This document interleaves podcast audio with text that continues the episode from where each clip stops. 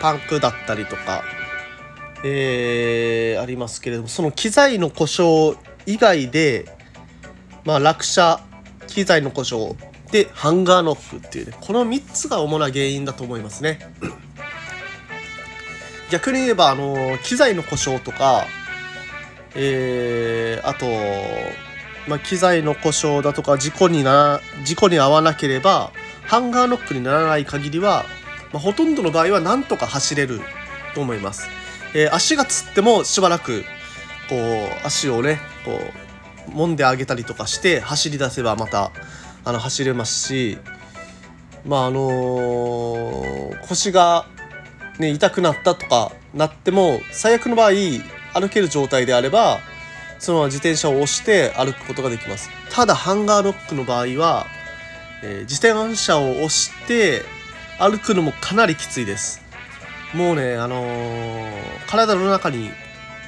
エネルギーが残ってない状態なんですよね。でこのエネルギーが残ってない状態っていうことをちょっと分解してしょう、えー、分解して、えー、話させていただきますと、え、人間の体に蓄えられる糖質のカロリーねカロリーっていうのがですね皆さんあの食事でよくカロリーとか取られると思うんでなんすかねそのカロリーとか取られると思うんでっていう説がよろしくたまあれなんですけども最近はねよくあの食品の裏を見るとこれは何カロリー何キロカロリーですとかって書いてると思うんですけれども人間の体の中に蓄えられるカロリーっていうのは一般人で言うと大体1500キロカロリーっていうのが限界だと言われてます。アスリートとかだと、えー、筋肉量が多いアスリートだと2000キロカロリーとか蓄えられる人もいるということなんですけどまあ大体皆さんの場合は、えー、1500キロカロリーが、えー、体の中に1回で蓄えられるカロリーだと考えていただいて間違いないかと思います。で、え、自転車の、え、消費するカロリーなんですよね。自転車でだいたい20キロぐらいの速度で走った場合えー、2時間ぐらい走ると1000キロカロリー消費することになります。じゃあもう3時間3時間連続で何も補給せずに走った場合、えー、もう1500キロカロリー近く、え、消費してしまうということでこれはもうハンガーノック案件になります。はい。でえー、っとですね。じゃあ3時間に1回補給すればいいんじゃないかと。で3時間以内のライドであれば補給はしなくていいんじゃないかと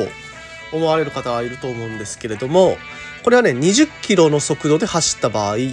ていうことですのでこれは30キロぐらいの速度になってくると、えー、また変わってきますしえっ、ー、とですね巡航が30キロの場合はこれねあのー、計算するあのソフトがソフトというかねちょっと調べれば自転車でどれぐらいの強度で走って何時間走ったら何キロカロリー消費されますよっていうようなまあ、ネットのね、えー、自動ツールがありますそれで計算すると大体1時間で、えー、756キロカロリー、えー、30キロで走った場合は消費されますので、まあ、これはもう2時間でアウトですね。はい、ということでじゃあどういうふうに、えーね、補給していけばいいかっていうとやっぱりね1時間に1回は休憩もしくは補給食こまめに取るように考えた方がいいかと思います。はい。まあ、ね、痩せるために乗ってるんだとか、なそう言われる方はいると思うんですけれども、家に帰りつけないってなるともう元子も、元も子もないですよね。まあ、ハンガーノックっていうのは、あのー、先ほど言ったように、あの、意識障害出たり、あともう最悪の場合死に至るケースっていうのがありますので、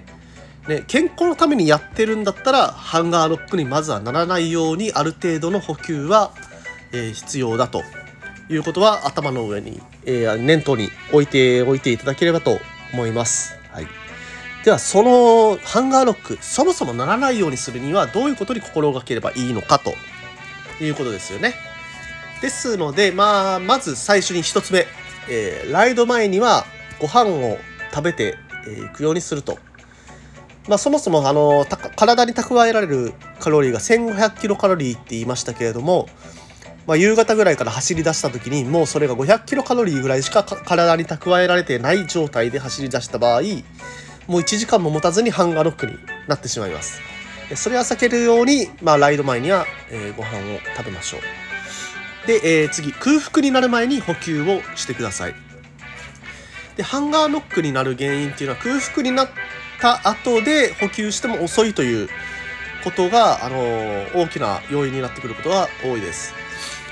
えーまず、あのから食べたものっていうのが消化されて糖として、えー体の中に蓄えられるためにはだいたい30分以上は必要って言われています。